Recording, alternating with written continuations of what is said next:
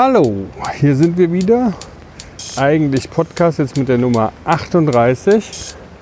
Heute präsentiert Florian etwas. Ich weiß auch schon was und wir werden es euch auch einfach gleich sagen, weil wir machen nämlich heute was Neues. Wir machen direkt zwei Folgen hintereinander und werden dann irgendwie so einen Schnitt in der Mitte machen.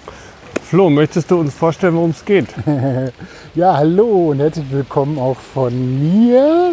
Das stimmt, wir geben uns quasi die Klinke in die Hand mit unserem Thema, Kleine Klinkestecker mit den Mikros, 3,5 mm Klinke in die Hand. weil ich hatte, hatte dir dein Thema verraten, damit du dich auch so ein bisschen darauf vorbereiten kannst. Eigentlich hattest du ja noch ein anderes Thema geplant, aber du konntest dich ganz gut andocken. Das liegt auch im Thema begründet. Wir sind gestartet am Kotti, Cottbuser Tor, und die Admiralstraße runtergegangen und biegen jetzt in die Kohlfurter Straße ein und wollen so ein bisschen hier an den Obernhafen rumtingeln. Eigentlich minus podcast.de, das ist beim Reden laufen und laufend reden. Letztes Mal hatte Mitch festgestellt, alle machen Podcasts, aber er sieht keine. Ja. Bis er dann gleich selber auf die Idee gekommen ist, dass wirklich nicht alle beim Laufen reden, so wie wir, und aufnehmen. Wir haben Und so ein vor ein paar Folgen hatten wir diesen Witz mit dem laufend reden und im Regen laufen und Ja. heute ist das auch wieder der Fall. Ja, also es ist dunkel, wir sind Abend, es ist, es ist schon winterlich und es regnet und tröpfelt und ich bange etwas um die Elektronik, aber du bist da optimistisch. Ja, ich habe guckt da unten das Regenradar an und das Feld ist an uns vorübergezogen, hoffe ich auch. Wir haben uns auch was gegönnt, Mitch. Wir haben ein kleines technisches Upgrade Ja. Und der Klatscher am Anfang ist jetzt nicht mehr nötig. Naja, Tata. vielleicht. Wir haben diesmal noch eine Hybridlösung mit vier Mikros, jeder zwei, als Backup.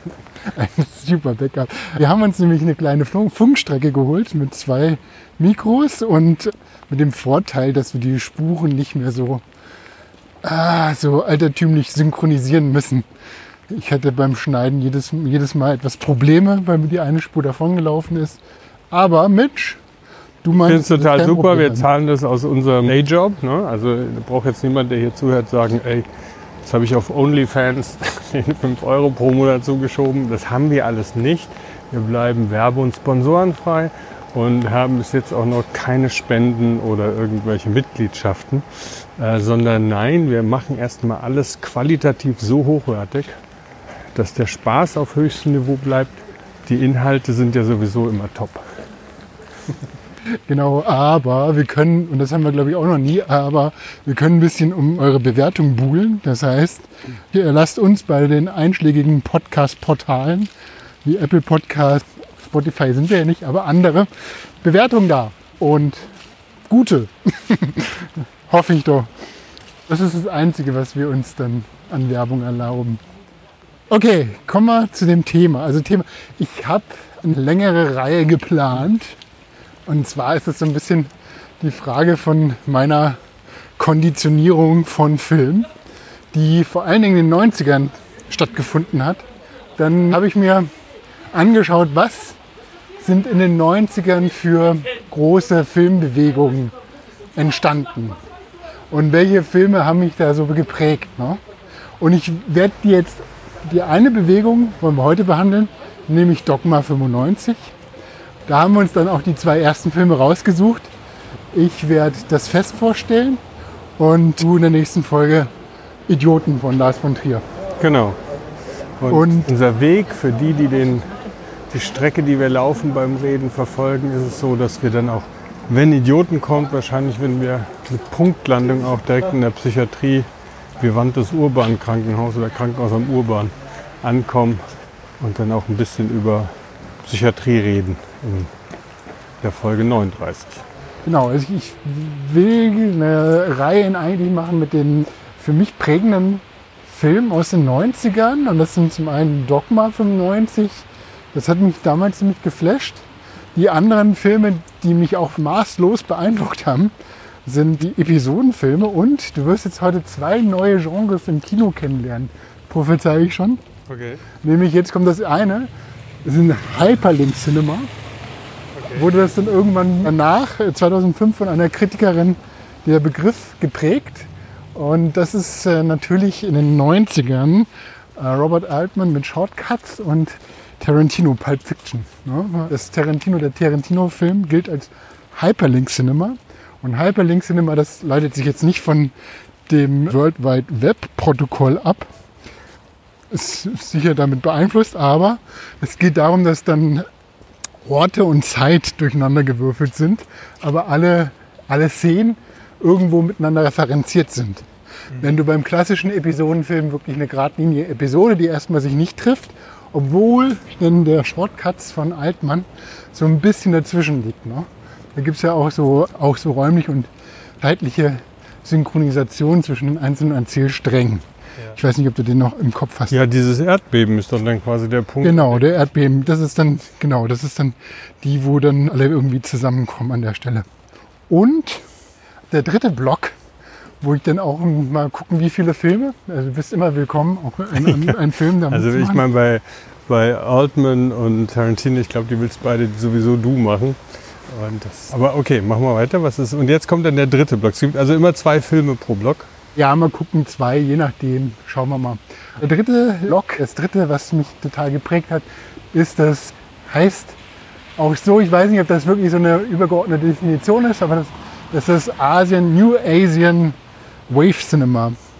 Also das heißt, es gab so eine Welle von asiatischen Filmen, koreanisch, chinesisch, japanisch, ja, Chunking Express von Wong Kar Wai, im japanischen Raum Takeshi Kitano, mhm. der auch da viele Filme in dem Bereich gemacht hat.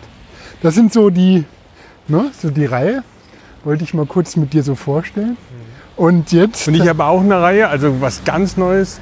Das waren diese Bullet Shots von Matrix. Also da werden wir auch in den 90er Jahren anfangen mit Matrix 1, das macht der Flo. Und Matrix 2 und 3 mache ich zusammen, weil ich bin der festen Überzeugung, dass man die nicht trennen darf. Nein, das war nur ein Witz. Ja, ich meine, da in den 90ern hast du natürlich ganz viele andere, die maßgeblich die, also andere Filme, die maßgeblich die Kinogeschichte geprägt haben. Ne? Allein die Entwicklung von den ganzen digitalen Effekten, die dann passiert sind. Ne? Mhm. Von dieser völligen Überhöhung des, des Special Effects Kinos, ne? die Action, Action Thriller rein und, was, und dann halt natürlich auch die ganzen Puppet-Geschichten, wie im Splatter-Film Braindead und so weiter. Also du hast da natürlich ganz viel, aber ich wollte jetzt einfach mal so mir drei rauspicken, die mich so geprägt haben. Und, und ich glaube, das ist natürlich auch so ein interessantes Thema, dieses, die technische Verfügbarkeit von diesem, also Film, Video war ja auch die Transition 90er Jahre. Ne? Also das haben, genau. wir ja, haben wir ja dann auch schon bei den beiden Folgen jetzt. Ne? Also ich glaube, das Fest wurde noch Film gedreht und Idioten wurde ja auf Video gedreht. Ja, okay, interessant. Jetzt steigen wir mal in Dogma ein. Ich ja. habe dir noch was mitgebracht. Lass uns mal hier unter der Laterne ja, bleiben. Ja, das passt, glaube ich, auch ganz gut. Und hier habe ich extra was ausgedruckt. Du kannst es aufklappen. Ja. ja das wäre dann auch und dann auf der einen Seite haben wir The vow of chastity. Ja. I swear to submit to the following set of rules drawn up and confirmed by Dogma 95. First, Shooting must be done on location. Props and sets must not be brought in. If a particular prop is necessary for the story, a location must be chosen where the prop is to be found. Soll ich die übersetzen oder? Ja, wir können die ja, weiß ich nicht. Also wir können ja also kurz erstens, man muss auf der Location shooten, also filmen. Und man darf aber auch keine Props, also Gegenstände, Gegenstände also, mit äh, ans Set bringen, sondern man muss umgekehrt ein Set dann finden, eine Location finden, wo das schon vor da ist. Also man baut nichts auf. Two, the sound must never be produced apart from the images or vice versa. Music must not be used unless it occurs where the scene is being shot.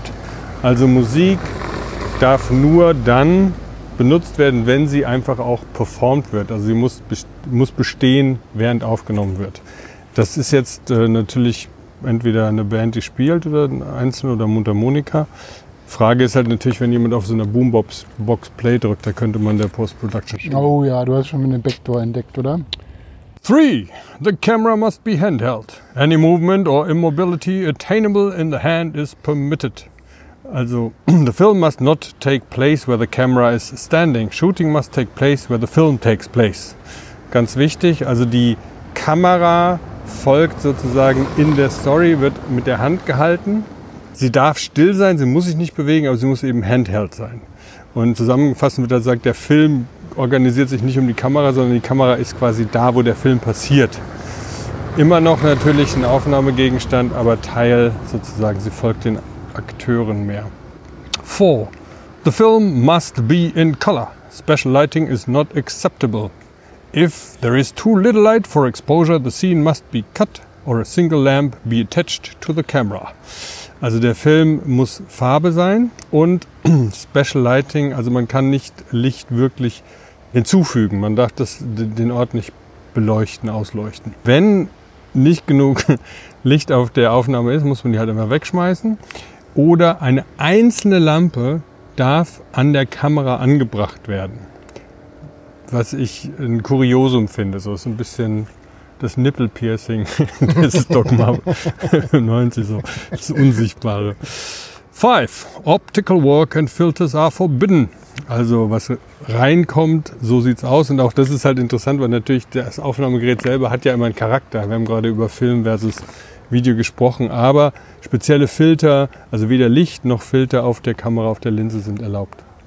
Six. The film must not contain superficial action. Murders, weapons etc. must not occur. Also keine expliziten. Keine expliziten. Das wurde oft dann auch so paraphrasiert, so es darf halt jetzt nicht quasi extra Morde, also was nicht der Story dient in dem Fall. Ne? Also Brutalität und die Sachen, gerade Dogma-Filme sind, weil sie minimal sind, manchmal auch sehr intens. Aber einfach so die inszenierte Gewalt und so, die soll nicht passieren. Seven. Temporal and geographical alienation are forbidden. That is to say, that the film takes place here and now. Also es muss im Hier und Jetzt passieren. Man filmt einfach in der Gegenwart. Und du musst es halt auch in der Jetztzeit. Also das heißt, die Handlung muss dann auch jetzt in der Zeit spielen. Es gab keine Historienfilme, keine Science-Fiction-Filme. Genau. Genre Movies are not acceptable. Also Genre Movies wie zum Beispiel Romance, Bromance, Action, Fantasy sind nicht erlaubt, Horror. Und auch das war natürlich dann später so, dass manche Leute behaupten ja, okay, aber Dogma selbst ist quasi eine Art Genre geworden in der, in der Grundhaltung des Films, wenn auch nicht in der Umsetzung. Nein, the film must be Academy 35 mm. Das ist ein Normalbild, ne? Das 35 mm ist von 1929 das entworfene Format. Das ist ein Normalbild, heißt das im Deutschen. Da werden wir auch später noch drüber reden, vor Ja, allen Dingen bei Das war Breaking Point. 10. The director must not be credited. Ja, da müssen wir auch drüber reden, ne? Auf jeden Fall. Ja. Also es gibt ganz viele DirektorInnen, mehr Direktorinnen als Direktorinnen, deren Name deshalb auch berühmt ist, weil sie Filme gemacht haben, wo der Name nicht im Film auftaucht. Es sei denn, sie haben zum Beispiel die Kamera auch gemacht oder das Drehbuch auch geschrieben. Aber the director, der Regisseur, die Regisseurin must not be credited. So, das ist das Wow Das sind, das, sind, das sind diese zehn Dogma-Regeln, ja. Danke fürs Präsentieren. Und jetzt möchte ich nochmal so damals, ne, das ging ja rum, so damals gab es da auch die City, das war ja das Stadtmagazin von Berlin oder ist immer noch, ne? Und dann auf der anderen Seite kam dieser legendäre Didi und Stulle Dogma-Comic. Kennst du den? Das ist ja cool, ne? Den habe ich, den hab ich aus dem Internet in so ein ganz kleiner Pixel, also die war irgendwie 200 mal 300 Pixel groß. Und dann habe ich noch so, so ein Upscale, heißt Mach mal ein. Foto von mir, wie ich das halte, weil das Upscale heißt das Das muss ja im. Hier und Now alle unsere Fotos. Ja, Wir sind ja als stimmt. Podcast auch meistens im Hier und Now, nicht thematisch, aber in der Aufnahme Genau. wird nicht viel geschummelt. Genau, Didi und Stulle. Und da kannst du auch nochmal, was Dogma 1 ist. Also ich wollte nur ganz, 1. ganz, ganz kurz, ich habe dieses Programm, das kann ich empfehlen, da werde ich auch verlinken. Das ist so ein Open Source Ding auf GitHub gehostet für alle möglichen Plattformen. Und damit kannst du halt so ein Modell, KI trainiert, wie auch immer, kannst du halt ein kleines Bild reinwerfen und der skaliert dir das dann auf die drei oder äh, auf die vier oder achtfache Größe hoch. Und das ist echt erstaunlich, was da rausgekommen ist. So konnte ich es retten. Ja, das Okay. ist- das ist echt erstaunlich, weil die Qualität ist so, natürlich, weil der Dogma-Witz jetzt auch heißt, das muss irgendwie aussehen. das, Das also, das muss, alles muss gezeichnet werden mit Fingerfarben oder so. Die Artefakte stimmen. Das ist so ein richtiges Dogma. Also äh, Didi und Stulle Dogma Comic hat sechs Vows of Chastity. Eins, keine Vorzeichnungen. Zwei, da steht ja wirklich, nur grüne Filzer verwenden. Dogma drei, keine Hintergründe. Dogma 4. Mit links und bei schlechter Beleuchtung zeichnen. Dogma 5. Nicht länger als 10 Minuten brauchen. Dogma 6. Keine Gags. Und unten drunter sehen wir drei Reihen von Bildern, jeweils, also Zeilen, drei Bilder pro Zeile. Stulle, du hast einen drin. Nein, doch. Das ist verschmiert. Ist das jetzt deine Nee, AI-App oder? so eine- halt Sprich nicht von auch- früher. Was ist denn mit dir los? Nichts. Es ist nichts. Es ist besser, wenn du jetzt gehst. Sehr gut. Nee, das kannte ich nicht großartig. Das war legendär und hatte nochmal so die ganzen Dogma. Aber es ist auch interessant, weil das natürlich dann schon ein bisschen auch die Tür öffnet für die Interpretation des Dogma-Dings. Ne? Weil es gibt auch ein Interview von Lars von Trier, der dann irgendwie sagt, er hatte das irgendwo in Frankreich oder so vorgelesen und dann hätten die Leute bei ihm auf dem Panel gesagt, warum hast du Film so sehr? Why do you hate film so much? sagt er da. Ne? Also diese, diese Interpretation dessen, was das ist, ja, weil es hat ja, und da wirst du jetzt gleich drüber sprechen, die Uridee war natürlich eher zu sagen, man muss Film erstellen können ohne dieses ganze Brimborium und Also die Frage ist, warum hat sich Dogma 95 so begründet? Also was war diese, was, was, warum war die Zeit reif eben für diese Filmbewegung? Gab es so einige Gründe. Ne? Die eine Sache war, dass sich Dogma, also wurde maßgeblich von Lars von Trier und Winterberg gegründet. Ich hatte dann noch mal ein Interview mit Winterberg gehört. Der hatte dann es gab einige Regisseure, die das dann unterzeichnet haben. Winterberg hatte zum Beispiel damals den Ingmar Bergmann gefragt, ob er da mitmachen will. Und der hat gesagt, das ist Müll, da mag ich nicht mit. Ist natürlich auch seiner, seiner, seinem, seinem, seinem Erzählstil äh, völlig kohärent, äh, völlig entgegengesetzt, diese Dogma-Regeln. Und Winterberg hat dann zusammen mit Lars von Trier, du hast es schon erwähnt, mit Paris dieses Manifest vorgestellt. Es ging so ein bisschen darum, den europäischen Film dann auch so ein Profil zu verleihen, sich abzuheben gegenüber den industriellen Hollywood-Produktionen. Und, und das ist immer so der andere Tritt in die andere Richtung, nämlich einen Gegenpol zu setzen zur Nouvelle Vague. Ne? Nouvelle Vague war eigentlich dann auch die letzte größere, große Filmbewegung, also in den 50ern so theoretisch formuliert und in den 60ern dann halt praktisch gemacht. Truffaut hat damals einen Artikel geschrieben in der Cahiers du Cinéma, in dieser renommierten Zeitung. Da war Truffaut noch Filmkritiker und hat quasi mehr oder weniger auch das Manifest dann von der neuen Welle, Nouvelle Vague, entworfen.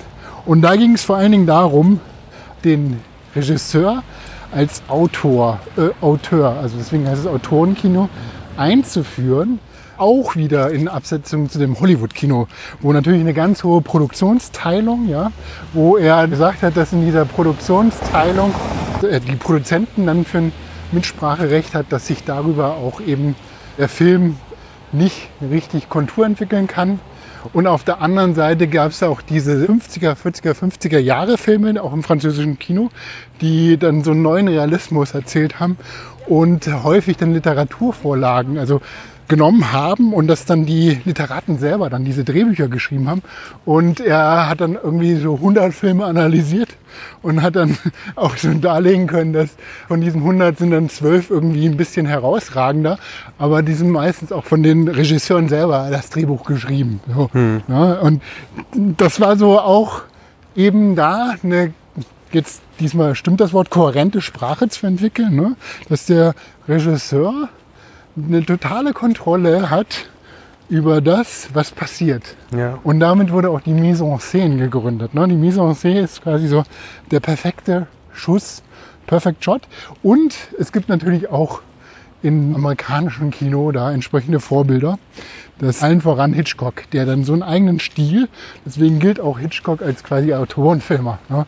Und Mise en Scène bedeutet das Kontrolle über die Kamerafahrt, über das Make-up, über die Requisiten, dass genau bestimmt wird, was, wie die Ausleuchtung ist, dass äh, das, was gesagt wird, auch klar definiert ist. Damit, wenn das alles in einer Hand liegt, so die Theorie des Autorenfilms, ist eben die, der, die künstlerische Freiheit so gewahrt. Ja? Und damit hat sich die Nouvelle Vague begründet. Nouvelle Vague hat aber natürlich auch total dekonstruiert. Also das Godard, ne, was der für ein Kino gemacht hat. Aber das war dann eher der Autor Politik, also der politische Autor, der dann auch die Freiheit hat, eben Bei Truffaut war es ja wohl auch so, diese, dieser Call to Action für die Auteurs, also für die RegisseurInnen, war ja auch zu sagen, übernehmt mehr Verantwortung. Ja, also macht, macht was draus in gewisser Weise. Ne? Macht nicht einfach. Und das ist auf alle Fälle bei beiden, denke ich, identisch zu sagen, es geht dann nicht darum, diesen ganzen Müll zu produzieren, in Anführungszeichen. Ich würde es jetzt nicht immer so sagen, aber halt diese Idee, einfach Filme zu produzieren als Investment, als, als Money Spinner, sondern macht was daraus. Ja? Was ihr tut, ist wichtig. Und da erlebe ich aber beides eben interessanterweise konträr.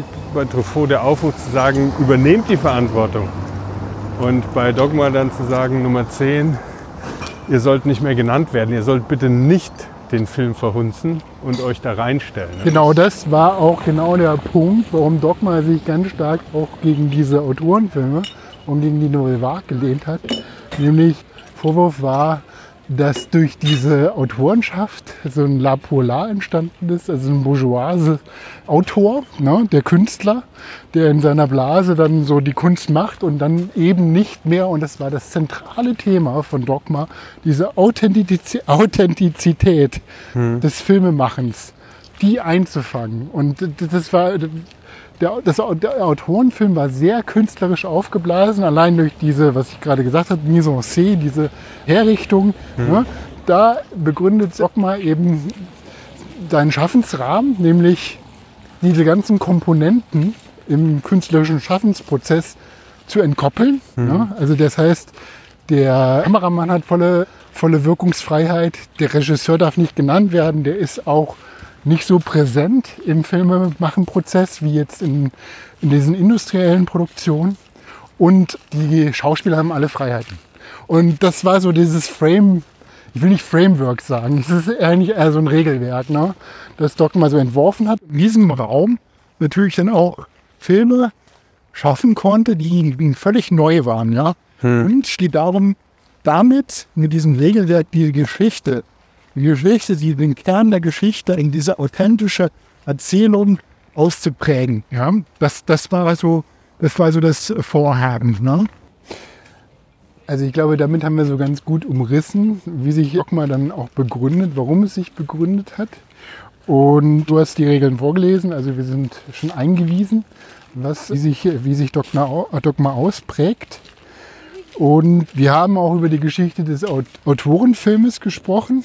Und meine Frage ist jetzt an dich, woran denkst du, dass Dogma gescheitert ist? Also gescheitert nicht im Sinne von, also gescheitert ist ein bisschen zu krass ausgedrückt, sondern ich glaube eher so, warum Dogma jetzt eine relativ kurze Zeit das Filmschaffen geprägt hat. Ne? Es ist, die Hochzeit war so von 97 bis 2005 war, glaube ich, so der letzte Dogma-Film.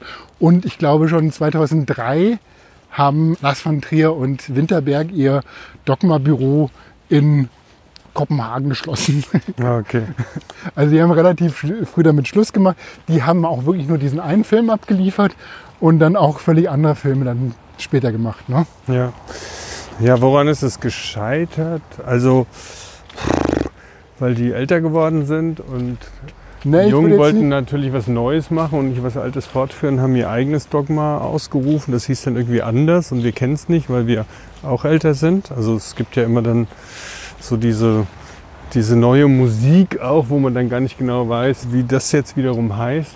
Und das ist dann aber das, was jetzt gerade genau das ist, was früher das Neue war. Ja. Ist es so? Also Ja. die haben ja selber auch geschrieben, diese Truffaut-Sachen haben ja auch geschrieben, diese, diese New Wave Crashes und oder was haben sie geschrieben? Also Crushes, ja. Also diese, diese neue Welle wird zum Kreuz oder zum, zum Verhängnis oder nee, nicht Verhängnis, sondern die ver äh, die, die stürzt in sich bricht, die Welle bricht Die und dann, bricht, ja, dann, ja, genau. dann meandert sie so weg. zusammen. Meander, genau. Und äh, vielleicht ist es da einfach auch natürlicherweise so passiert. Ne? Also ich meine, ich, ich weiß nicht, ob es wirklich einen Auslöser gab. Ja, ich rede mal rein. Also es hat sicher was mit den Personen zu tun. Und der Auslöser war, dass Winterberg mit dem ersten Dogma-Film auf im Cannes Festival die Goldene Palme gewonnen hat und von 0 auf 100 zu einem der berühmtesten Regisseure weltweit geworden ist. Und damit hat völlig konträr zu der Dogma den Regisseur nicht zu nennen. Bewegung. Ne? Damit ist es genau das passiert. Die haben einfach so, und, und das war denen dann halt auch klar. Ja? Er hatte auf einmal, Winterberg hatte auf einmal weltweit Angebote, Filme zu machen. Damit hat sich das ganze Dogma-Prinzip einfach so abgeschafft. Ne? Das finde ich auch eigentlich, eigentlich ziemlich genial. Aber ich ne? glaube, er hat nicht die Goldene Palme, er hat den Sonderpreis der Jury Ah ja, gewonnen. du hast recht. Ja, ja, das war das. Und Dogma wurde gleichzeitig durch diesen unglaublichen Erfolg zu einer eigenen Marke. Ne? Es gab sogar so Dogma-Möbel und so ein Möbelhaus, was Dogma-Möbel verkauft. Aber es erzählt eigentlich oder zeigt eigentlich, dass es so dermaßen den Zeitgeist getroffen hat, diese Dogma-Bewegung, dass eben auch diese, diese, äh, dass dann diese Phänomene dann so losgegangen sind. Ne? Und, und das ist eine Theorie von mir, aber ich glaube, du hast sie auch schon so ein bisschen angeheizt. Da ist quasi schon so ein, wie sagt man das, in den Dogma-Regeln ist so ein Point of, so ein Lifecycle Dead ein implementiert. Äh, End of Life. End of Life, genau. End of Life implementiert und zwar in der Regel, würdest du sagen, Der Regel mit dem Academy 35. Richtig, genau. Weil zu der Zeit fing es natürlich an mit den ganzen Digitalfilmen. Also die Kameras wurden günstiger, man konnte digital filmen, die Technik wurde besser und all das ist, ja- hat sich ja auch in den 90ern ausgeprägt und ist dann hochgegangen. Ne? Ja. Das heißt, es, es gab dann eine ganz lebendige Indie-Szene, Off-Szene, die schon einfach so digital produziert haben und die wahrscheinlich viel mehr diese Dogma-Regeln eingehalten Ja. als Dogma selber. Das heißt, die haben sie auch komplett überholt. Und 35 Millimeter, ich meine, du weißt, wie teuer das ist. Ja, aber Kann nur jemand drehen, der auch Zugang hat in diesem ganzen Filmbusiness. Also du musst in diesem Filmbusiness nie Kontext aktiv sein, weil so mal eben 35 Millimeter drehen kannst du nur. Ja. Ähm, möchte ich was zu sagen? Das ist jetzt vorgreifen dann auf Idioten, weil Lars von Trier hat auf Video gedreht und dann wird er im Interview gefragt, was wir dann sicher auch verlinken. Das sei doch dann, das dürfte er doch nicht, muss doch Academy 35 sein. Dann hat er gemeint, ja, das kann ich erklären, weil er war auch der Meinung, das ist kein Dogma-Film, weil er auf Video gedreht hat. Und dann hätten aber Winterberg, und es muss noch einen dritten geben, deren Name jetzt entfallen ist. Und die meinten, nein, Academy 35 muss nur die, die Distributionsrolle sein. Man darf auch auf 16 mm drehen, man darf Video drehen. Es ist nur wichtig, dass das Ding quasi zum Schluss, wenn es in Verleih geht oder wenn es quasi abgegeben wird, dass es dann Academy 35 ist. Und deshalb, so Lars von Trier im, im Interview auch, es wurde abgestimmt, zwei gegen ein. Er war nicht dafür, dass man auf Video drehen darf. Die anderen beiden haben gesagt, nee, es geht nur darum, wo zum Schluss eben das Master drauf gezogen wird. Und deshalb ist sein Film doch Ja, also ich glaube, die sind relativ schnell dann in Straucheln gekommen von Einhaltung der Regeln und dann baut man sich da so, also es ist ja auch wie so, weißt du, wenn, wenn du agil entwickelst, hast du auch immer tausend Regeln, um halt dieses agile Framework so ein bisschen zu umschiffen. Habe ich auch von Winterberg irgendwie in einem Interview, Winterberg ein Interview gehört, wo erzählt, das Ganze sei ja schon sehr kirchlich aufgeladen, so Vow of Chastity und so. Also es ist alles so fast Dogma, sind so religiöse Metaphern und, und Worte.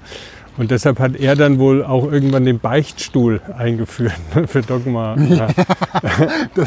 RegisseurInnen, die durften dann halt, Sühne, die durften äh, beichten. Ja? Die durften ihm dann beichten. ja, krass. Äh, für die kleinen Sünden, die dann irgendwie wechseln. Vielleicht haben die das auch alles so vorhergesehen, ne? dass, dass, dass dann eben sich das Digitalfilm durchsetzen wird, dass das, was die jetzt quasi so für sich als Regelset beschließen, dass das eigentlich so eine völlige Radikalisierung des Mediums ist. Ja, um gleichzeitig so eine Initiation zu durchlaufen, um, um, um in dieses digitale Zeitalter zu kommen. Ja. Und, und, und ich weiß nicht, so leicht verschmitzt kann man denen so eine gewisse Genialität unterstellen und vielleicht haben die das auch bewusst so gemacht. Also das fände Ich meine, es ist ja auch so, wenn man ein bisschen überlegt, es ist jetzt das, Däne, das dänische Kino ist ja irgendwie sehr präsent, also man kennt das einfach. Ich weiß jetzt ehrlich gesagt nicht, wie das früher war, in 80er, frühen 90er Jahren. Aber auf jeden Fall es war ja auf alle Fälle so, dass beide, die so berühmt geworden sind mit Dogma 1 und Dogma 2, die haben nur jeweils einen Dogma-Film gemacht, haben andere Sachen gemacht. Bevor Idioten gemacht wurde von Lars von Trier, hat er Breaking the Waves gemacht, was ja auch auf Cannes lief, wofür er damals die Palme bekommen ja, stimmt, hat. der hat die Palme bekommen, ja. Ja, und da ist es natürlich so, dass man dann denkt, okay, du machst 95 dieses Dogma-Ding, dann machst du Breaking the Waves und dann machst du Idioten. Ja. Das war für die natürlich ein Ding. Wenn man jetzt hingeht und dann wie Didi und Stulle und dann hö, hö, hö, sich drüber lustig macht, das ist total legitim, das darf man. Wenn man aber anders drauf guckt, dann ist es vielleicht auch zu sagen, die haben schon so einen schönen Schirm oder eine Linse oder einen Fokus aufgebaut für Low-Budget-Filme und denen eine Möglichkeit gegeben, mehr Publikum zu ziehen und einen Verleih zu bekommen, vielleicht was früher gar nicht möglich gewesen wäre, Ja. weil diese Filme einfach dann nie durch eine Jury überhaupt nur gesichtet. Die wären durch die Sichtung nicht durchgekommen, die wären nie ins Programm gekommen.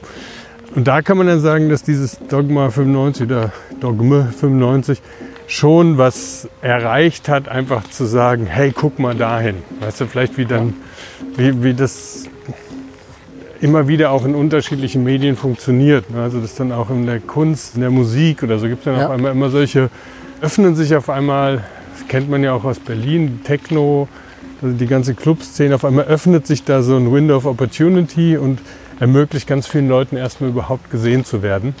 Und vor dem Hintergrund finde ich, hat es sicherlich was bewegt. Ja, voll. Ich denke auch. Und, und da ist es wahrscheinlich, wie du sagst, auch total förderlich für die Bewegung, wenn dann eben solche Platzhirsche wie dann Lars von Trier da so ein gewisses Bett geschaffen haben, wo sich dann auch andere reinlegen können. Und das ist ja auch die Frage, was, also wie hat sich denn Dogma weiterentwickelt? Jetzt kommen drei neue Genres, die ich vorher auch nicht kannte. Aber vielleicht hast du die schon mal gehört. Ne? Also Dogma war, wie gesagt, der letzte Dogma-Film war, glaube ich, 2005 äh, wurde der gedreht. Und dann gab es im amerikanischen Raum der, das Genre Mumblecore. Kennst du das? Das ist aber Musik, oder? Nee, Mumblecore ist tatsächlich, auch vielleicht ist es auch ein Griff aus der Musik, den die in den Film übertragen. Mumbeln kommt vom Murmeln, also dieses Ja, auch Nuscheln. Nuscheln und Chor ist dann halt so auch eben mit ganz minimalen Mitteln Geschichte erzählen. Und da war halt im amerikanischen Raum gab es dann vor allen Dingen also Low-Budget-Produktionen, die das dann halt gemacht haben. Darf ich einen Diddy und Stulle-Witz machen? Darfst du. Was? Was? Dogma 95 war gestern, jetzt ist Mumblecore. Ja, es gab noch ein, quasi so ein, so ein Parallelgenre zum Mumblecore, das Mumblegore. Der Horrorfilm, oder? Und, und natürlich, ohne Dogma wäre sowas wie Blair Witch nicht denkbar. Ja, aber Und- das war doch, Blair Witch war doch vor. Ja, ja, das war vor Mumblecore und Mumblegore. Das kam erst in den 2000ern. Aber Blair Witch war ja noch, das war ja das die Produktion, die auch digitale Filmproduktionen, Techniken dann so unglaublich, also mit minimalen Einsatz, ich glaube, das hat nur 80.000 gekostet, der Film, und hat unglaublich viel eingespielt. Das hat es so bekannt gemacht und Ist aber auch kein Dogma-Film. ist kein Nein, dass ich sage ja. Nee, aber ich überlege gerade, äh, was, gegen was die verstoßen haben. Wahrscheinlich haben die halt den Ort immer gewechselt und quer kreuz und Das kann ich, habe ich auch gelesen, kann ich kurz erzählen. Die beiden Regisseure von Blair Witch, das waren auch so zwei, die sich auf einer Filmschule kennengelernt Die haben. wollten unbedingt, dass der Name reinkommt. Blair, das. Blair Mitch. Nee, nee, nein, die wollten, die Regisseure sagen, was, unser Name kommt nicht rein. Auf keinen Fall. Wir sind raus. Wie die das aufgezogen haben. Die haben, also die haben die drei Schauspieler, völlig unbekannte Personen, ja, die sind mit den Filmen bekannt geworden. Es war fast so wie das erste Escape Game, was die dann verfilmt haben. Also die haben auch so rein spielerisch, das ist auch so eine Dogma-Methode, dass du so spielerisch rangehst. Die haben quasi das Team über acht Tage lang völlig alleine wirken lassen. Also die haben für jeden Drehort da so einen, quasi so einen, so einen Plan geschrieben, was jetzt zu machen ist, wo die dann Essen finden. Und die mussten sich auch immer selber filmen. Und dann haben die aber auch das Essen rationiert, damit das noch authentischer kommt, dass sie ausgemergelt sind, dass sie gestresst sind. Ja, das war dann halt wirklich so Step by Step und die mussten dann halt am nächsten Tag dahin gehen und haben dann äh, dort weiter gefilmt. Aber die hatten immer so Exit Also wenn es halt wirklich kritisch wurde, wussten ja auch immer, wie sie dann halt rauskommen. Ja, dass sie dann halt. Aber das fand ich ganz gut, dass es halt wirklich Mhm. inszeniert war wie so ein Escape Game und da dieser Film rausgekommen ist und der auch eben diese Authentizität dann so widerspiegelt. Und das ist das, was das, was dann diese Bewegung und dieses, diese, diese Technologie dann auch so wieder ins Kino reingeholt hat. Ne? Das muss man ja auch schon so sagen. Ja, und es ist halt aber auch interessant, weil man hat ja in dem Dogma 95 Stil auch immer gesagt, es hat so was Dokumentarisches. Und interessant ist ja, dass scheinbar das Realistische etwas ist, was man im Bild sieht. Das heißt, die Hollywood-Produktion, ich nehme jetzt Hollywood stellvertretend für alle High-Budget-Produktionen, das ist jetzt nicht nur Hollywood, macht scheinbar etwas, was wir als unsichtbar wahrnehmen, und das Dogma, was dann irgendwie technisch runtergeht, keine Filter stellt etwas her, was wir auf einmal wieder wahrnehmen. Verstehst du, wie ich Ja, ja, ja. Und das ist ja irgendwie das Paradox. Ne? Man denkt einfach keine Filter, kein extra. Ich mache einfach so, wie es ist.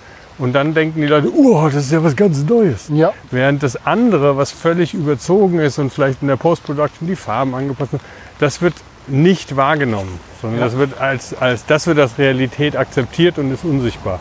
Ja, na, vor allen Dingen, weil es ja auch in so einer Kulturinstitution läuft, ne, wo das dann eben als, so das ist das, was man da wahrnimmt im Kino, ja. Dafür zahle ich meinen Popcorn und so fühle ich mich unterhalten.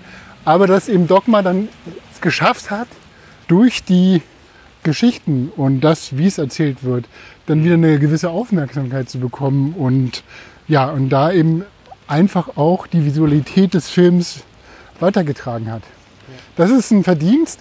Und also es gibt diesen Mumblecore, Mumblecore. Es gibt auch einen German Mumble, Was? German Mumblecore. Es gibt so ein, ja, das ist ein eigenes Genre. Und es war mir auch, ich habe keine Filme von dem gesehen, äh, von dem Genre gesehen. Es gibt unglaublich viele. Dicke Mädchen ist einer davon. Es gibt halt auch so einen Filmemacher, der da sehr, sich sehr hervorgetan hat. Und müssen wir mal gucken, auch wieder Wenn alles es vier. FilmemacherInnen wären, würde man sagen, das ist German Mumblecore vor. Ja, könnte man Regnet, ich sagen. brauche gute Stimmung. Irgendwie muss ich mir selber gerade die Stimmung hochhalten. Ja, guck mal, hier ist ein Bürgersteig. Oh, wir sind geschützt. Wir sind ja gute Bürger. In, Also da, da, da ist nochmal so ein bisschen Schatz in der Filmgeschichte, den man so sich durch, durchscrollen kann und durch, durchschauen kann. Fand ich sehr interessant. Ja. Und auf der, anderen, auf der anderen Seite, neben den amerikanischen Blair Witch, gab es auch zum Beispiel Soderbergh mit Traffic, die Macht des Kartells, wo er auch Dogma Elemente verwendet hat. Ich, ja, wobei der ja unglaublich, also der hat ja unglaublich viel so Farbnuancen in der Post-Production um bestimmte Szenen und Ja, äh, ja, der hat das genau gegenübergestellt. Er hat diese unglaublichen Werbe, es ist fast wie ein Jeff Wall-Bild teilweise Ja. gefilmt. Ja. Auf der anderen Seite hat er halt diese völlig authentische, rohe Oberfläche von Digitalfilmen damit drin und konfrontiert die dann so ganz gut zusammen. Fand ich damals sehr beeindruckend, muss ich sagen, ja. den Film. Aber das sind so die Ausläufer von Dogma. Ne? Also Dogma hat sich dann irgendwo in unsere Sehgewohnheit eingeflochten mit den Filmen und es ist akzeptiert, wie du sagst. Ne? Es war erstmal so ein totaler Ruck. Ja, wie kann man das machen? Und aber ist dann wieder so in so eine Sehgewohnheit dann wieder reingekommen. Ne? Genau, Ja, das äh, eine Sache wollte ich auch noch sagen, weil das ist dann immer auch dieses so ein bisschen dieser Impuls in bestimmten Entwicklungsphasen so der eigenen Berufung, ich sage nicht Beruf, dann zu sagen, wir erfinden jetzt was, was es vorher noch nie gab. Und zum Beispiel die Handheld-Kamera hat dann Winterberg in einem späteren Interview nochmal gesagt, das wurde vorher nicht gemacht, das gab es vorher quasi gar nicht. Und, und ich wusste, dass das nicht stimmt, aber wusste wenig über Handheld-Kamera-Geschichte und wollte nur mal sagen, 1908 von, war eine Handheld-Kamera bei dem Flug von einem der Gebrü Gebrüder Wright mit an Bord. Also es wurde schon, wurde schon deutlich früher auch mit Handheld gedreht. Und ich kann mich auch noch erinnern, dass es irgendwelche ganz frühen Filme, wo die Kamera in so einer Kanu, also Spreewald, so, so ein, so ein Spreewald, zwei Kanu, also quasi French Connection im Spreewald mit Kanus und Gurken hinten drin. Zwei verfolgen sich irgendwie. Und da war auch die Kamera Huhn. quasi voll actionmäßig, so expressionistisch irgendwie eingesetzt. das ist Flussfahrt mit Huhn, der hessische Film.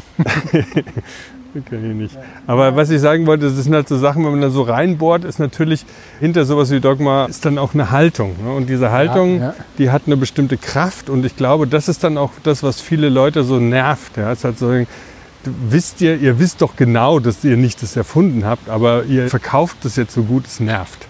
Weißt du, ich kann mir vorstellen, dass KollegInnen aus einer ähnlichen Zeit mit irgendwie nicht eine Ambition dann dachten, ach scheiße, ich bin jetzt abgehängt, bloß weil die da irgendwie zehn Punkte aufgeschrieben haben und sich trauen aufzustehen, es zu sagen, obwohl sie wissen, dass sie als nächstes dann sowieso Breaking the Waves drehen, was gar nichts damit zu tun hat. Weißt du, wie ich meine? Ja, also ich kann es nachvollziehen. Gleichzeitig ist es halt aber auch, glaube ich, so eine künstlerische Attitüde, da so ein Produkt quasi so hinzustellen und zu sagen, ja, also jetzt hier, wir haben das mal erfunden. Finde ich völlig auch legitim. Es ist halt so, Ja. also ich würde es jetzt, jetzt nicht so kritisieren. Ich würde es einfach. Nee, genau. Ich denke auch, man kann es am besten verstehen, wenn man sagt, wir möchten, dass Filme gemacht werden und zwar Filme, die mächtig sind, die wirkmächtig sind und das kommt nicht durch ein fettes Budget, sondern macht einfach geile Filme und die Idee, und das ist wiederum paradox, die Idee, dass der, die Regisseurin sich da nicht reinschreibt, ist ja dann auch so ein bisschen dieses Vanity-Thema, also diese Eitelkeit. Und das finde ich gut. Und gleichzeitig ist das Dogma-Manifest wieder unterschrieben von, von den Leuten. Ja, also da, das beißt sich alles immer so ein bisschen in den Schwanz. Und wie du schon gesagt hast, wurde auch dann der erste nicht genannte Regisseur gleich einer der berühmtesten Regisseure äh, nach Cannes. Also das ist halt so dieses Paradox, was da so drin ist. Ne? Ja. Also, und das finde ich ist auch irgendwie so sehr, sehr so jugendliche Haltung, so eine aufmüpfige Haltung. So, ihr dürft das alles nicht. Wer sagt das? Ich. Darfst du das sagen? Ich darf das sagen, aber ihr dürft es nicht. Ja. So, also irgendwie gibt es da so einen Moment, der vielleicht einfach in, in der so eigenen Entwicklungsgeschichte immer notwendig ist und später dann aber auch sich auflösen darf. Mhm. Kommen wir zum ersten Dogma-Film. Das Fest, Festen von Thomas Winterberg. Thomas Winterberg ist 69 geboren und aufgewachsen in Friedrichsberg, also dieser Kommune von Kopenhagen, in so einer Hippie-Gemeinschaft. Und er hat sich selber in dem Interview, was ich da gehört habe, als sehr schüchtern bezeichnet. Ja? Also ist dann auf eine Filmschule gekommen, die auch recht renommiert ist. Da werden pro Jahr wurden nur so sieben Leute angenommen und hat auch ein, ziemlich viel Geld gekostet. Aber er, er spricht sehr positiv von seiner Zeit als in dieser Filmschule. Dass die meisten Kniffe hat er dort gelernt und auch die er später angewendet hat, hat er da gemacht. Hat aber auch gesagt, es gibt genügend Regisseure, die das Handwerk selber gelernt haben, ohne Filmschule. Deswegen weiß er nicht, ob er jetzt so eine Filmschule dann so, ob er das dann halt so empfehlen kann. Das Fest war so sein erster großer Film. Er hat danach, und das ist auch ganz interessant in seiner Biografie, hat sich komplett dagegen, also gegen, gegen Dogma-Regeln gewandt, hat All About Love mit Joachim Phoenix gedreht. Habe ich nicht gesehen, ist total gefloppt. Und er meinte selber, er hat dann auf der einen Seite so einen Near-Fiction-Film gebaut, was eigentlich ja gegen, gegen, wie ich schon sagte, gegen alle Dogma-Regeln dann so verstoßen hat, bis auf, es gab kein Skript. Deswegen ist glaube ich, auch so gefloppt. Hat mit äh, Jean Penn gearbeitet, Joachim Phoenix, also da ein unglaubliches Hollywood-Budget. Das ist nicht der, das war dann der, quasi der zweite Film, den er nach Festen gedreht hat. Den ersten Film hat er dann noch mit Lars von Trier einen Teil übernommen und hatte auch oft mit Lars von Trier Drehbücher von ihm dann auch verfilmt. Und der letzte Film von ihm, den habe ich ja auch nicht geguckt, ich habe eigentlich gar nicht so viele Filme von ihm geguckt, ist Der Rausch mit Mats Mikkelsen. Hast du den? Nee, habe ich auch nicht drüber gehört. Ja, ja ich habe davon gehört, genau, aber ich. Also es geht äh, quasi um eine Gruppe von Lehrern, die beschließen, dass die halt äh, ständig so leidberauscht sind. Also immer so zwischen weiß ich nicht, 0,5 Promille dann im Blut haben und damit halt irgendwie so gut über den Tag kommen, bis das irgendwann so ein bisschen, ja nicht ich eskaliert, aber es wird dann, es wird dann irgendwann anders. Mhm. So, also so ganz grob erzählt. Auch insofern. Also der Mats Mikkelsen hat mehrmals mit äh, Hinterberg gearbeitet. Ja, ist auch ein Film, wo es darum geht, dass ein Täter, oder ich weiß nicht, ob es ein Täter ist, aber es geht um, um äh, eine Anklage wegen sexuellen Missbrauchs und es findet so eine Hetzjagd statt auf jemanden, äh, der gespielt wird von Mats Mikkelsen. Und man, ich weiß es nicht, ich habe den Film, aber es fand ich so ganz gut, weil es auch ähnlich gelagert ist oder zumindest thematisch in so ein Tabuthema reingeht, in ein gesellschaftliches Tabu, Mhm. wie das fällt. Also da hat Winterberg auch mal in einem Interview zugesagt, dass er den Film auch deshalb angenommen hat, das Skript, weil es das Gegenteil von das Fest oder Festen war. Ja? Also da gab es einen Kindesmissbrauch, der die den ganze Zeit un so unterschwellig in der Story mitläuft. Und das andere ist, dass das eine Beschuldigung gibt ohne Grundlage. Also das absolute Gegenteil. Und, und er dann auch interessiert war, diese Perspektive zu explorieren des Kindes, des Jugendlichen, die sowas erfinden. Ja, so wie wahr wird das dann wahrgenommen? Also das ist natürlich auch so, gerade politisch-gesellschaftliches ein heikles Thema, ne? weil man weiß, dass diejenigen, die vor allen Dingen maßgeblich Frauen, die sexuelle Gewalt erfahren, ja, so ein typisches Narrativ, dass die sich das ausdenken. Ne? Also dieser Prozentteil zwischen wirkliche Opfer und sich das ausdenken, der ist ganz anders. Aber ist von 2007, glaube ich, oder 2012 die Jagd. Ist, glaube ich, ja, in dieser ganzen MeToo-Debatte und sowas nochmal anders zu bewerten, würde ich mal behaupten. Das Fest, Sie haben schon gesagt, es geht da um, ein, ein, um sexualisierte Gewalt gegenüber Kindern. Es ist, ich erzähle das kurz, den Inhalt von das Fest. Es, die Familie kommt zusammen. Es die Familie ist, ja, es ist eine sehr desolate Familie, die, man würde sagen, so mit, durch toxische Beziehungen geprägt ist. Es gibt, es gibt das Helge, der Patriarch der Familie, wird 60. Deswegen lädt er zu einem Fest, wo Gäste kommen und auch seine Kinder. Seine Kinder nur noch drei, weil Linda, das ist die Zwillingsschwester von Christian, hat sich einige Zeit davor umgebracht, Selbstmord begangen. Christian ist ein erfolgreicher Koch in Paris und äh, so der ja, Protagonist der Geschichte. Es gibt den Sohn Michael, der so ein bisschen so ein gescheiterter Typ ist, recht aggressiv und brachial immer auftaucht und der auch äh, in, in dem Essensbusiness ist und dort aber in so einer Klitsche in, in Kopenhagen betreibt. Und Helene, das ist die Schwester, die jüngere, die noch immer studiert zum Leidwesen der Eltern. Helge wird wie gesagt 60 und seine Frau Elsie begleitet ihn dann in diesem Fest. Ja? Und das Ganze fängt schon recht brutal an. Also man hat das, ich weiß nicht, hast du den noch mal gesehen, den Film jetzt? Ich muss gestehen, ich habe die Zeit nicht gehabt, den noch mal zu sehen. Also der, der Film hat so eine unglaubliche Grundspannung die ganze Zeit drin. Also es ist sehr so, wie die Figuren miteinander umgehen, wie die da ankommen. Der äh, Michael, der Bruder, schmeißt seine Frau raus, weil irgendein alter Freund dann ihm auf dem Weg zum Haus dann entgegenkommt und er meint so, ihr müsst gehen mit Familie, die brauchen Platz und geht mal raus. Und er ist halt irgendwie so, ja, betrügt sie auch fast vor den Augen, vor ihren Augen. Und dieses, also der Rahmen, es spielt quasi so ein Landhaus, also sehr großbürgerlich. Es gibt eine ganze Schicht von Bediensteten, die auch schon lange mit dem Haus verknüpft sind. Ne? Also die Bediensteten, teilweise der Chefkoch von, von, von dem Haus, ist auch ein alter Kinders, Kinder, Kinderfreund, Kindesfreund von Christian. Und die eine, die eine Servicekraft ist auch so verliebt in Christian. Also da ist auch so eine Affäre, Beziehung zwischen den beiden. Ja?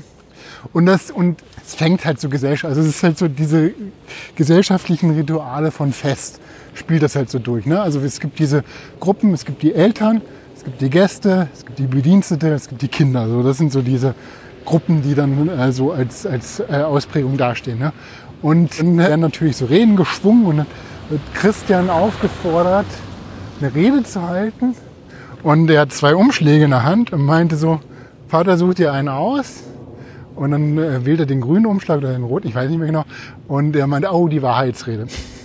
Und dann Minute 35 und da beschreibt er, also erzählt er haargenau, dass, wie er von seinem Vater vergewaltigt wurde mit seiner Schwester zusammen. Also seine Schwester wurde auch vergewaltigt. Und das schlägt ein wie eine Bombe. Also es ist halt wirklich so, wenn, wenn wir nochmal gucken, welche Regeln von Dogma dann sich dann auch in, in Festen widerspiegeln. Es ist halt so, es ist wirklich eine sehr untypische Erzählung. Es gab vorher, glaube ich, so in diesem Rahmen überhaupt, dass das Tabuthema so präsentiert wurde von Kindesmissbrauch, von Inzest und so weiter. Würde mir jetzt kein Film einfallen. Das weiß ich noch damals, als ich den im Kino geguckt habe, war ja auch so sprachlos. Und der hat ja genau diese ganzen gesellschaftlichen Tabuthemen, also Rassismus, Alkoholsucht, überhaupt Inzest und alles bringt er dann irgendwie rein, aber immer in so einem gesellschaftlichen Rahmen. Ne? Es ist halt so, also die Gesellschaft, jetzt die Festgesellschaft ist gleichzeitig wieder so quasi mehr oder weniger die Metapher für die ganze Gesellschaft. Ne? Mhm. Und es ist auch immer interessant, wie die Dynamik in dieser Gesellschaft verläuft, ja, weil das erste, was passiert, Elsie, seine Mutter lacht ihn aus, ja, er wird dann vom kommt dann so, also er wird nicht rausgeführt, sondern er, er geht dann halt so ein bisschen aufgelöst die ganze Dienerschaft, die haben das auch mitbekommen. Ja, das, die, ganze, die ganzen Bediensteten, die stehen voll hinter Christian, unterstützen ihn und arbeiten ihn auch zu. Es wird dann auch irgendwie so klar, okay, ich habe das vor, also war schon abgesprochen.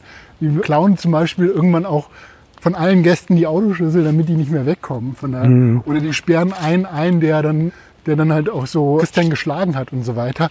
Also das heißt, sie arbeiten dazu, damit eben dieses unglaubliche dieses, dieses Geheimnis, Familiengeheimnis dann auch so entblößt wird und dass auch der Täter zur, zur Rechenschaft gestellt werden kann. Ja? Mhm. Und also ich will jetzt nicht genau diesen Film nacherzählen, aber es ist halt so eine Dynamik, denn das Christian lässt sich auch nicht unterkriegen. Das finde ich halt auch unglaublich stark gespielt von dem Charakter, also von dem Schauspieler, wie er den Charakter spielt. Nämlich er reißt sich da immer rein, geht rein, erzählt weiter, ja, wird rausgeschmissen, wird verprügelt von seinem Bruder. Also gerade Michael glaubt ihm nicht und was machst du denn da und so weiter. Und Helene findet irgendwann den Brief von Linda, den Abschiedsbrief. Und dieser Brief ist quasi so die objektive Instanz, die nochmal so belegt, dass das, was Christian erzählt, tatsächlich passiert ist. Weil sie da auch drin schreibt, dass sie sich deswegen umgebracht hat sie kann nicht mehr mit diesem, mit diesem, mit diesem Schicksal leben. Und, und Christian steht dann auch irgendwann auf, Vater, du bist schuld an den Tod von meiner Schwester. So, und dann wird er halt auch rausgetragen, am Baum gefesselt und äh, total absurd. Also es kippt dann und dann macht die, äh, macht die Gesellschaft, macht dann eine Polonaise durchs Haus. Also die wollen immer wieder, weißt du, die wollen dann immer wieder so doch feiern. Und es steht dieses unausgesprochen in einem Raum. Aber irgendwie versuchen die sich dann immer in diesen gesellschaftlichen Ritualen so ein bisschen lang zu hangeln, um wieder dieses Fest. Und dann wird es halt auch der Freund von Helene, der kommt dann später wird mit einem Taxi ge gebracht und der Taxifahrer wird auch gespielt von Winterberg. Das ist eine kleine Rolle, die er da übernommen hat in dem Film. Und es ist ein Schwarzer, also der auch dann in der Gesellschaft erstmal so komisch angeguckt wird. Irgendwann gibt es auch so ein, dass die alle einstimmen in so ein rassistisches Lied. Also auch so mhm. völliger Rassismus und er dann so. Ah. Und er ist eigentlich auch die Figur, die dann Helene sagt, du musst jetzt diesen Brief vorlesen. Ja? Es ist klar, sie muss jetzt auch eine Rede halten. Ja? Und es gibt dann immer so diesen, wie nennt man das, der, der dann quasi durch den gesellschaftlichen Abend führt und äh, so dieser Redenhalter und dann immer so einen Toast ausspricht und so weiter. Also diese Figur. Und dann ist klar, dass dann Lene dann dran ist mit ihrer Rede und sie fragt auch, soll ich den Brief vorlesen? Und alle so, ja! Und dann liest sie den Brief vor. Und mit einem Mal ist halt wirklich allen klar, dass das ist wahr. Ja, das heißt, die, die Instanz, Christian wird mhm. hergestellt, der Sohn, Michael oder der Bruder, der flippt total aus, weil er so wütend ist auf seinen Vater. Der Vater steht auf, er entschuldigt sich auch nie. Und dann wir so, zum Meer wart ihr nicht wert. Also völlige Diskriminierung. Aber es gibt noch eine Szene, die muss ich noch erzählen, bevor Helene den Brief vorliest, nämlich dass die Mutter, die Rolle der Mutter ist noch nicht so ganz klar. Die sagt dann auch, hält eine Rede und sagt, dass Christian früher als Kind immer sehr kreativ war und er hatte so diesen kleinen Freund, den es nicht gab, Snoot, und hat ihn dann halt so ein bisschen auch so diskreditiert dafür, ne? dass seine Wahrnehmung halt äh, komplett schief liegt und so weiter. Und dann steht Christian auf und sagt, Mutter, du hast uns gesehen, du bist in den Raum gekommen, als wir vor Vater knieten und du hast uns gesehen. Ja? Also er hat dann auch nochmal ihr und sie lacht nur und es wird wieder überbügelt und also es gibt immer dieses Anrennen, ja, und es gibt diese unglaubliche Gewalt und Aggression, die dann zurückkommt, mhm. bis dann halt klar ist, der hat es wirklich gemacht und der wird dann auch entfernt. Also alle Also es ist dann klar, in dem Moment ist der Patriarch entthront an der Stelle. Ne? Und dann fängt das Fest auch so ein bisschen an, so, dann sind nur noch die Bediensteten da und die, die halt auch, also mit Christian, mit, mit seiner Schwester Helene und ihrem Freund und die spielen dann Klavier, tanzen und so weiter. Also es gibt dann halt schon so eine, so eine Festsituation und am nächsten Morgen, also der Vater wurde dann auch von Michael verprügelt und also er wurde, also er ist wirklich so aussätzig. Ne? Er ist dann aussätzig. Am nächsten Morgen kommt er dann auch rein zum Frühstückstisch und alle schweigen so. Dann setzt sich das Kind von Michael, will sich ihm auf den Schoß setzen und sagt dann, nee, nee, komm mal wieder her. und dann meint er auch so, Vater, du musst jetzt gehen. Und er ist dann halt wirklich gesellschaftlich ausgestoßen. Ne? Das ist dieser gesellschaftliche Raum, diese Gesellschaft, die ist jetzt ausgestoßen und er ist nicht mehr gesellschaftsfähig. Ja, und seine Frau kommt auch nicht mit. Also in dem Moment ist es wirklich so eine Täterbestrafung, die dann auch so konsequent läuft. Und es gibt so einen kleinen einen Payoff, wo er in der letzten Szene dann eben Christian die eine fragt, willst du mit mir nach Paris? also die Bedienstete, die so, die auch ein Liebespaar sind, und sie so, ja. und das war also was hat was Versöhnliches, ne? Es hat so, es hat ein Weiterkommen, ja. Also es ist auch einfach schön. Also es ist halt nicht so ein reines, also man sieht auch dann bei Helge, dem Familienvater, sieht man auch so eine gewisse, ja nicht Reue, weil er entschuldigt sich nicht, aber so eine gewisse Menschlichkeit. Ne? Also es ist halt nicht so ganz, dass der dann halt so dieses, diesen Täter dann so, so diffamiert von der Kamera und von der Person, sondern es wird irgendwie immer integrativ mit der Gesellschaft dann gearbeitet. So, ne? Und das, also deswegen absolute Empfehlung dieser Film. Kann man auch gucken, heute noch mit natürlich so den Stilmitteln von Dogma. Und also ich auch beim, beim wiederholten Gucken war ich doch sehr beeindruckt. Hat mir Hm. Spaß gemacht. Ja, ist lustig, weil ich das Ende, ich habe da jetzt gar kein Bild mehr für gehabt für das Ende, weil ich überlege, der war, wann war der? 98 war das, oder? Äh, der 95 war Dogma, 97 war der dann im Cannes Festival. Okay. Bist du sicher nicht 98? War der nicht mit Idioten zusammen? Ich habe ja eigentlich nichts hier aufgezeichnet, sondern wir laufen ja dann, erzählen uns immer alles auf den Kopf. Aber cool, ich habe hier überraschenderweise die Filmografie von 98, das recht. 98. Ja, 98. ja. Ich überlege gerade, ob wir den zusammen gesehen haben. Warst du da nicht in England? Kann sein. Ich weiß, ich weiß es noch, ich weiß noch, ich glaube, ich habe den Filmtheater am Friedrichshain gesehen. Also da liefen ja immer so entweder international oder Filmtheater am Friedrichshain. Das waren ja so die Kinostätten. Ja, also das und ich glaube, Festen ist auch der Film, der eigentlich fast alle Dogma oder fast eigentlich alle, ich habe geguckt, ob da irgendwie eine gebrochen wurde, aber er hat alle Dogma-Regeln eingehalten. Und auch in dem Interview, was ich dann gehört habe, war ganz interessant so die Geschichten von, also wie Winterberg da rangegangen ist, weil bei ihm natürlich eine totale Unsicherheit, also was heißt natürlich, aber es war so eine Unsicherheit, wie passiert das jetzt? Ne? Also auch für die Schauspieler. Und er saß dann mit dem Kameramann, ich habe, der ist wohl auch relativ bekannt, der Kameramann, auch mit K, ich habe den Namen jetzt auch vergessen. ja, der, der hat dann ständig sich vorbereitet. der wollte immer so bestimmte Sachen so, so inszeniert haben, das, ja. Und dann war das für das ganze Team eine unglaubliche Überwindung, eben nicht in diesen traditionellen Wegen dann zu filmen. Und die haben das dann auch so geschafft, indem dann Winterberg zu den Schauspielern gesagt hat, ja, wir haben jetzt hier kein Licht, sondern überall ist Licht. Und dann haben die Schauspieler gesagt, okay, dann können wir spielen und so weiter. Und es gibt auch keine Markierung. Weil ganz viel ist immer so, die Wegstrecken oder so vor der Kamera sind markiert. Und meinte er, sind alle irgendwie vor Panik implodiert. Ja, genau. weil das so für alle so ungewohnt ist. Und das ist ja ein interessantes Paradox, ne? weil, weil Dogma hat diese zehn Regeln und nimmt halt mit diesen zehn Regeln die Regeln weg, die vorher nicht ausgesprochen waren, die man einfach so, die sich so eingeschliffen haben. Zum Beispiel, dass man eine Markierung am Boden macht, wo das Licht dann ist. Dann läufst du bis hier, dann stellst du dich quasi auf die Markierung, machst du drei Schritte rückwärts, dass du nämlich beim dritten Schritt genau auch auf den Punkt landest und so.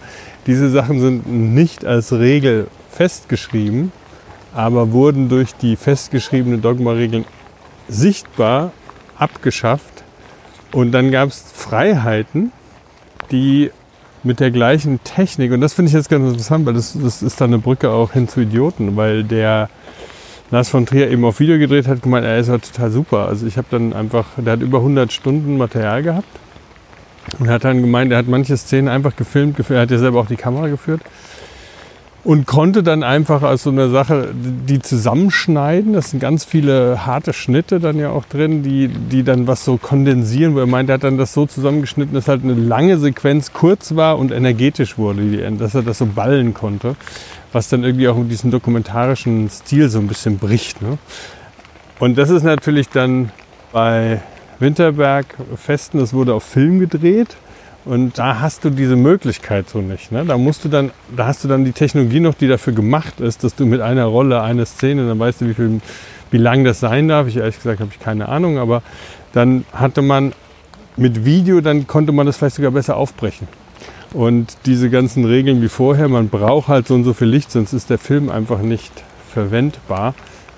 Die auszuhebeln führte zu einer Panik. Ja. ja. Ja, du machst, äh, baust gerade so ein paar Cliffhanger in die nächste Episode. ja. Idioten. Was Winterberg auch gesagt hat, dass diese Einschränkung, also auf diese, gleichzeitig eine komplette Befreiung bei ihm ausgelöst hat. Dass er nie wieder in so einem Filmprozess so eine Freiheit dann auch, so eine Liberation, ja, es ist Befreiung, ne? So mhm. mhm. gespürt hat, wie, wie zu diesen Dreharbeiten. Also es war für ihn ein unglaublich wichtiger Film wie das jetzt so gelaufen ist und wie, er auch mit den Schauspielern und dem Kameramann gearbeitet hat. Also das merkt man auch diesen Film an und ich glaube, das ist halt so auch so dieses, natürlich waren die die Ersten, die das jetzt so gemacht haben, ja, und hatten natürlich diesen, diesen Geist des, des Neuen irgendwo im Geschmack und konnten, das, konnten den Raum total ausloten, ausprobieren, ausspielen. Und man merkt es aber diesem Film an, dass der eine unglaubliche Spannung und Dichte irgendwie erzeugt, ja. Und auch die Charaktere, da war ja ich glaube, da waren keine bekannten Schauspieler die dabei, ja. Aber wie authentisch ja, da halt gespielt wurde und wie glaubwürdig diese Geschichte wird. Ne? Das ist, glaube ich, das. Also ich, ich, ich meine fest, das ist halt wirklich so, der löst alles ein, was das, was das Dogma erstmal so aufgesetzt hat als, als Werk, als Regelwerk. Ja. Ja, und war dann vielleicht aber auch der Proof of Concept, weshalb Dogma, sonst würden wir es vielleicht gar nicht kennen, sonst würden wir es unter Mumblecore feiern. ähm, aber weil, weil, also einerseits ist es, hat sich selbst dadurch ein bisschen ausgehebelt, weil der berühmte Regisseur war der erste Dogma-Film, der nicht im Film genannt und so weiter. Und gleichzeitig wissen wir aber nur um Dogma 95, weil das, weil das einfach so ein Riesenerfolg war. Ne? Und ich, ich weiß auch noch in Erinnerung, dass du halt wirklich so dieses Gefühl hattest, dass du ein Theaterensemble siehst. Ne? Du hattest ja, nicht genau. das Gefühl, dass du Schauspieler siehst, die miteinander Schnitt, Gegenschnitt irgendwie vielleicht gar nicht am gleichen Set sitzen, sondern du hattest wirklich so das Gefühl von einem eingespielten Ensemble, die eben auch zusammen proben, die üben. Und das ist ja auch diese Befreiung des Raumes. Ne? Dann ja. können die Leute auf einmal in Kontakt treten und, und Chemie, die zwischen den Schauspielenden ist, die kann dann irgendwie aufgegriffen werden und reinkommen. Und das fand ich bei dem Film einfach unglaublich stark. Das ist natürlich immer wieder auch Einzelne waren, die so strahlten oder die man einfach, auch der, der Vater ist ja einfach so ein, hat große Ausstrahlung, ja, das, ist, das passt super. Aber trotzdem hatte man immer ein Ensemble-Gefühl. Die sind alle irgendwie zusammen in diesem Ding drin. Mhm. Ne? Genau, das ist ein gutes Stich, Stichpunkt, den du nochmal gibst. Nämlich, das hatte ich mir auch in der Vorbereitung aufgeschrieben. Es gibt unglaublich viele Theateradaptionen von Das Fest. Und der zweite Teil Festen 2 ist auch nur auf der Bühne erschienen. Und das hat auch Winterberg dann inszeniert.